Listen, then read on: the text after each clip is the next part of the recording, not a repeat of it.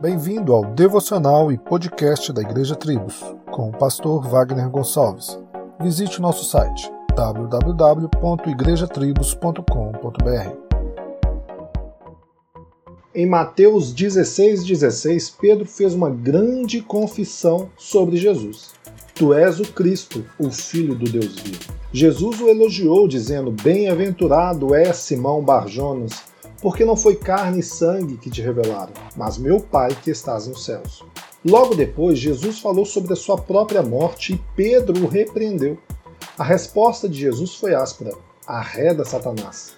Tu és para mim pedra de tropeço, porque não cogita das coisas de Deus, e sim das coisas dos homens. Por que Jesus chamou Pedro de Satanás? Alguns interpretam essa passagem para sugerir que Pedro foi endemoniado e que Jesus olhou para ele e viu Satanás. Mas não há base para tal suposição. A explicação melhor vem da palavra Satanás, que quer dizer adversário. Esta palavra é usada muitas vezes para identificar o próprio diabo. Ele é principal adversário de Deus e do povo do Senhor, mas a palavra em si tem o sentido de adversário. Pedro, de fato, estava se colocando contra Jesus, até intervindo nos planos dele, da mesma forma que o diabo ofereceu um reino sem o sofrimento da cruz. Pedro imaginou a exaltação sem a paixão.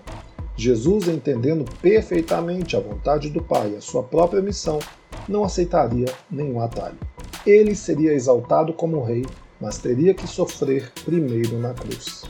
Não seja um adversário de Cristo, creia nele e caminhe com ele. Solos Cristos, dele, por ele e para ele.